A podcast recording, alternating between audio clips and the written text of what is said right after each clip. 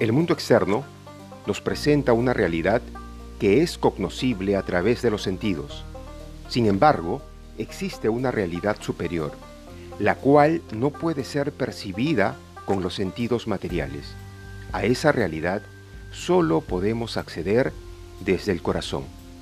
Es esta realidad la que rige la vida en el mundo de las formas y la que también rige nuestra vida individual. En la medida que estemos identificados con el cuerpo material y la mente, vamos a tener o experimentar diversas situaciones complicadas en la existencia.